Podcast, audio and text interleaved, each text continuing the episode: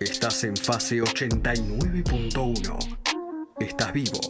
Estás en octubre.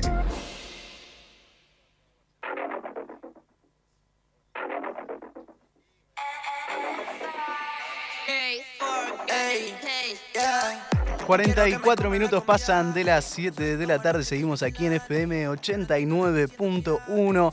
...y nos vamos a dar el gusto de estar charlando con Quentin. Hola hermanito, ¿me escuchás? ¿Qué onda, amigo? Sí, sí, yo te escucho. ¿Vos me escuchás bien? Te escucho perfecto, hermano. Ante todo, muchas gracias por tu tiempo y, y por charlar un ratito con nosotros. No, muchas gracias a vos por recibirme. Hace tiempo que, que veo bastante de- del material de octubre y siempre me interesó bastante. Así que feliz. Muchas gracias, hermano. Un placer, en serio. Eh, y en primer lugar, me, gustaría que, me cuentes cómo estás llevando la cuarentena, cómo, cómo venís en este tiempo. Mira, eh, la verdad, a esta altura bien. Eh, ya tuve mi, mi momento de, de pasarla mal en su momento. Y ahora un poco más relajado, qué sé yo. También siento que, que la, que la situación en sí, si bien es complicada, no está tan. se sabe más que antes. Entonces, como al haber ya cambiado de fase y eso, me siento un poco más relajado. Capaz es por eso, pero mejor, mejor que, que hace unos meses. y en cuanto a lo artístico, digo, hace un par de días que tuvimos el estreno de, de Desnutrición Mental. eh, Sí. ¿cómo, ¿Cómo se dio? ¿En qué contexto se dio la creación de Desnutrición Mental? Eh, de nutrición mental, la verdad lo hicimos bastante mm, informal, por así decirlo. En realidad, lo que pasó con desnutrición mental fue que nos juntábamos a grabar otros temas, o nos juntábamos con K4 a, si no era grabar, a, a boludear, y eso terminaba saliendo siempre como último momento. O sea, nos pasó que hicimos dos temas un día, y un día, otro día después de grabar otra cosa, para lo que nos habíamos juntado, eh, terminamos grabando el tercer tema. Y, y el- el- en el contexto artístico, digamos, fue como permitirnos ser experimentales, por así decirlo, no hubo, no hubo mucho más, mucha más búsqueda que esa. Claro. Sabes que a mí me, me pasa particularmente que, que escuchando los tres temas eh, era como, como un sub y baja, ¿no? De repente esta cuestión de que, que el próximo sonido siempre es algo que, que- no me esperaba. Por lo menos me pasó, me pasó a mí. Eh, ¿De dónde viene en vos esta, esta cuestión de, no estar limitado, de animarse a lo experimental también? Eh, qué buena pregunta. Va, yo siempre fui bastante consumir todo, ¿viste? Sin, sin prejuicio musical en ningún aspecto. Y a día de hoy, qué sé yo, me preguntan, va, siempre que se habla de estilos y esas cosas de, de ah, esto es trapo, ah, esto es tal cosa, como que yo siempre como que quiero dar un poco de baja esa idea, porque me parece como anticuada ya, por así decirlo. Siento que cualquier cosa se puede mezclar a- a esta altura. Mu- Muchas veces se habla, ¿no? En, en- en esta cuestión de, de los artistas, más que nada justamente con el, con el trap, es algo que, pasa bastante, digo, viniendo de- del rap, esta cuestión de limitarse a veces. Eh, y muchas veces se, plantea esta cuestión de que ya no, en ciertos artistas no existen más las etiquetas, ¿no? ¿Vos lo, sentís así? Digo, por lo menos de tu parte sí, pero ¿lo, lo notás en el ambiente en general? Yo creo que, mirá, si te soy sincero, yo creo que siempre fue así, dependiendo, o sea, vos lo decís ahora con los raperos o con los traperos, pero en su momento, si vos hacías rock and roll y sacabas alguna melodía que era un poco más funky, iba a, iba a venir alguien a decirte que estaba mal. Totalmente. Totalmente. Y qué sé yo, así como ahora eh, hay muchos, muchos artistas que como que buscan no etiquetarse, en su momento también estuvo Bowie. Es como. Depende. Siempre al fin y al cabo depende de- del artista en sí y, y de cuánta aceptación tenga eso en, en el, en el público que se le arme, ¿no? Porque también hay muchos artistas que tienen ganas de experimentar y el público no los sigue ni en pedo y, y- y se quedan con las ganas. Claro. Y en cuanto a los eh, a, a lo que vos consumís, digo, a lo que vos eh, escuchás, ¿con qué, ¿con qué bandas creciste? ¿Qué, qué bandas escuchás hoy en día? Eh, yo crecí escuchando bueno, escuchaba Eminem en su momento, escuché mucho Rage Against the Machine, System of a Down. Son, son como las bandas que siempre tengo en mente, siempre que, que me preguntan eso, porque son como las que más siento que me fueron marcando al fin y al cabo, ¿viste?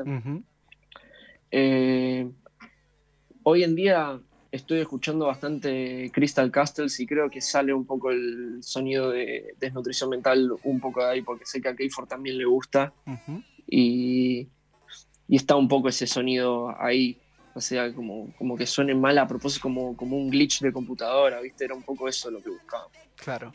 Y me mencionaste ya varias veces a K4, que, claramente aparece ahí en, lo que es el, disco, como eh, en, todas las canciones participando. ¿Cómo es eh, la relación con él? Y, más que nada, esos momentos en los que me contaste recién, que se juntan, que sale un tema, que salen dos.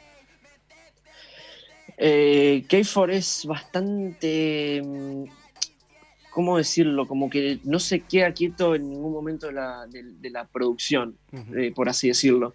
Entonces es como, no sé, por ejemplo, yo que estoy mucho más acostumbrado a laburar con Curibo, em, nos tomamos como mucho más tiempo para tomar cada decisión a veces y, y Keyford como que me arrastra por un proceso creativo que está buenísimo. Em, y, y, no, nada, eso. O sea, además de haber, de haber participado, como decís vos, cantando en los tres temas, también produjo la base de los tres temas, excepto el segundo que, le metió mano Evar, pero sí, o sea, es como que yo me, permito sacarme, mismo como lo que decíamos antes, un montón de etiquetas al momento de laburar con K4 y, y dejar que me lleve él un poco también a veces. Claro, porque vos generalmente tenés una participación más activa en lo que es la, la producción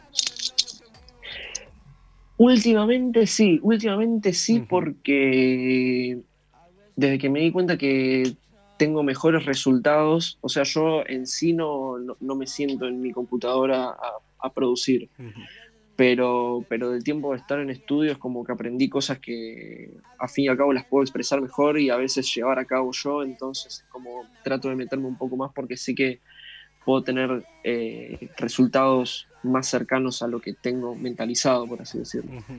Y en cuanto a lo que son las, las letras, ¿cómo, ¿cómo es ese proceso creativo? Digo, muchas personas a veces tienen un ritual para sentarse, escribir, o muchas personas a veces se imponen alguna temática. ¿Vos cómo, cómo lo llevas en ese sentido? ¿Cómo es el momento de sentarte a escribir? Sí, yo creo que eh, por momentos es como lo que más me cuesta a veces, eh, en el sentido de que no, no, no me esfuerzo, o sea, no es que estoy en mi casa y digo, uy, hace dos semanas que no escribo un tema, tendría que sentarme a escribir hoy. Es como, me parece al pedo eso, aunque sea en, mi forma de ser y en mi forma de escribir. Yo tenía mucho de escribir en el transporte público en su momento y ahora que estoy encerrado, la verdad es que escribí poco.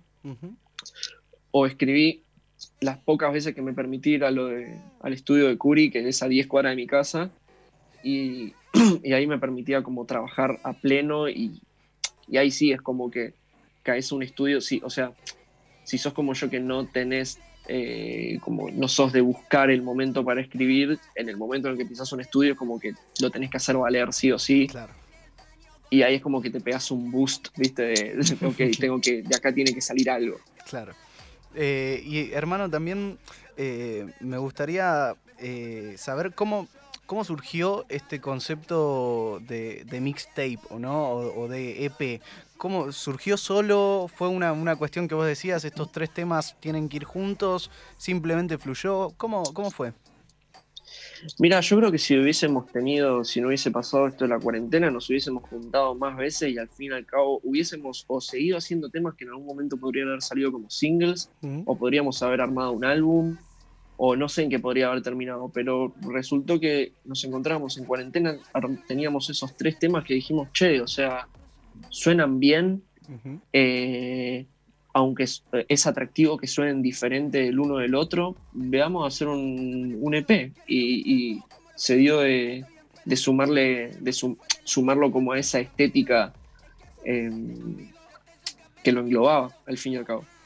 Y tenés así en, la cabeza, digo, ya que, lo mencionás, para futuro, algo, algún trabajo así como, como un álbum, como un disco, algo más largo, eh, ¿te, atrae eh, ese formato? Sí, no puedo, no puedo decir mucho, pero eh, sí, o sea, la verdad es que últimamente siento que. Bueno, no sé si últimamente, porque al, al- al ser un artista y estar pensando constantemente en singles, pensando en hacer temas, es como que constantemente cuando terminas algo querés que salga. Pero la verdad es que me di cuenta de que me siento cómodo en el formato álbum, por así decirlo, y en el formato de poder entregar como una estética de una completa que represente eh, un periodo de la carrera, por así decirlo. Sí, sí, me siento bastante atraído por, por la idea de, de álbum. Sabes que también eso es algo que me llamó mucho la atención de desnutrición mental. Digo, desde el título hasta lo que es el arte de tapa, me llamó mucho la atención. Eh, ¿De dónde vino ese, flash? O si por lo menos podés eh, intentar contarme un poquitito, digo, la, idea, porque se nota que hay un, hay un concepto en, en el mixtape. Sí, eh, en realidad es como ya te digo, o sea, queríamos hacer lo más experimental posible y yo tengo medio como una búsqueda de minimalismo de vez en cuando, o sea, varias de las, de, lo que decís vos, de, por ejemplo, la portada o inclusive el nombre de algunos temas, no iban a ser así, pero tuvimos que cambiarlo porque no nos iban a permitir subirlo como lo queríamos subir. Queríamos subir una tapa de un color liso o una tapa completamente vacía, ponerle eh, números a los temas nada más. Eh, una cosa como bastante rara y como no nos iban a permitir hacer eso, dijimos, bueno, vamos a, vamos a sentar cabeza y buscar un poco más eh, algo que termina representando igualmente al tema. Ok, hermano, la verdad que, que quedó, ¿no? De, de esa manera y, y me, me gustó mucho lo- el, el material final. Así que en ese sentido, felicitaciones. Y, Muchas gracias, Ocho. y me gustaría saber también, eh, ya para, para ir terminando, hermano, qué representa en vos la, la Rip Gang, ¿no? Porque de repente parece como, como una ola de, de artistas que empiezan a surgir y por así decirle como una new wave eh, que, que vienen a proponer algo, algo distinto y que me, me interesa mucho. Quiero, quiero saber qué representa para, para vos la Rip Gang. Para mí representa gente que se quiere comer el mundo, boludo. tipo. Es como muchas veces. Va, siento que hay gente que se siente representada por esto que voy a decir. O sea, tenés eh, como. Cuando vas creciendo, vas teniendo ambiciones que no sentís reflejadas en, tu grupo de gente más cercana. Y yo creo que uno decide empezar cierta búsqueda. Que bueno, en mi caso y en el caso de los pibes, concluyó en la, en Rick Gang y es como gente súper talentosa con la que te permitís, eh, te permitís abrir tus, tus ideas artísticas, digamos, y sabes que se van a tomar de brazos abiertos y se van a poder hacer porque esa gente va a tirar para el mismo lado. Es un poco eso, es esa familia. Tremendo. Quentin, hermano, realmente un placer charlar con vos. Esperemos que cuando termine todo esto te podamos tener acá en el estudio y, y hacer más extensiva aún esta charla. Dale, sería, sería un placer para mí, Manu. Te agradezco mucho por la entrevista y a Octubre también. Muchas gracias por tu tiempo, hermano. Empezamos el bloque con Hace cuánto no tengo hambre. Me gustaría saber con qué, con qué temita te gustaría despedirte. Eh, con Polis. Ahí va, excelente. Eh, Quentin, de nuevo te agradezco muchísimo por tu tiempo y felicitaciones por, por el mixtape. Muchas gracias, guacho. ¿Te animás a presentarlo vos, el tema? ¿Te gustaría? Eh, a ver, dale. Dale, mándale. Bueno, gente, eh, vamos a estar escuchando ahí Police de K4 y Il Quentin de Nutrición Mental, gente. Espero que lo disfruten. Un saludo. Muchas gracias, hermanito. Seguimos entonces aquí en FM 89.1.